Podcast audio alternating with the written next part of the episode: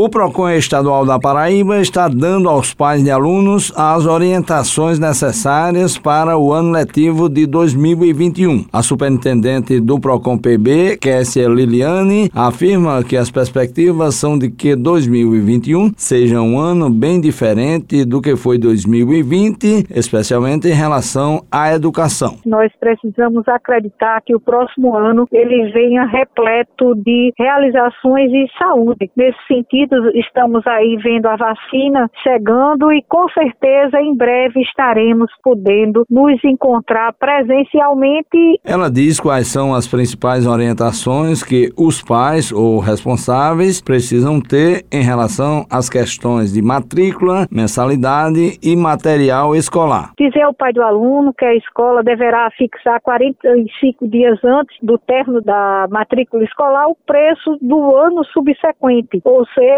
que deverá prevalecer por 12 meses ou seis meses no caso de faculdade. Essa é a primeira observação. Segunda observação, que verifique em relação ao material escolar os produtos que vão adquirir, que às vezes, dependendo do valor, fica mais fácil você encontrar junto com outras pessoas. Façam e utilizem as pesquisas de preço do PROCON, porque vai poder encontrar os preços com diferença entre um estabelecimento e outro. Alguns itens podem constar da lista de material escolar, porém outros são terminantemente proibidos. Não pode nenhum material que seja de uso coletivo. A exemplo de copos descartáveis, de papel higiênico, de itens de limpeza, isso já vem incluído dentro da anuidade. Nós estamos vivendo um momento de pandemia, então o aluno ele deve ter o seu frasquinho de álcool gel, ele mesmo de forma individualizada, mas já para que a escola use use. É de forma coletiva, não. É ela que tem que comprar isso, deve estar dentro dos custos da mensalidade escolar. E aí o PROCON se coloca à disposição através do 151 para tirar dúvida dos consumidores. Uma dica para se obter economia é reaproveitar itens da lista de material do ano anterior, a exemplo de cadernos e lápis. Outra forma de economizar é comprar livros usados que ainda podem ser aceitos pela escola. Juarez Diniz para a Rádio Tabajara, um uma emissora da EPC, Empresa Paraibana de Comunicação.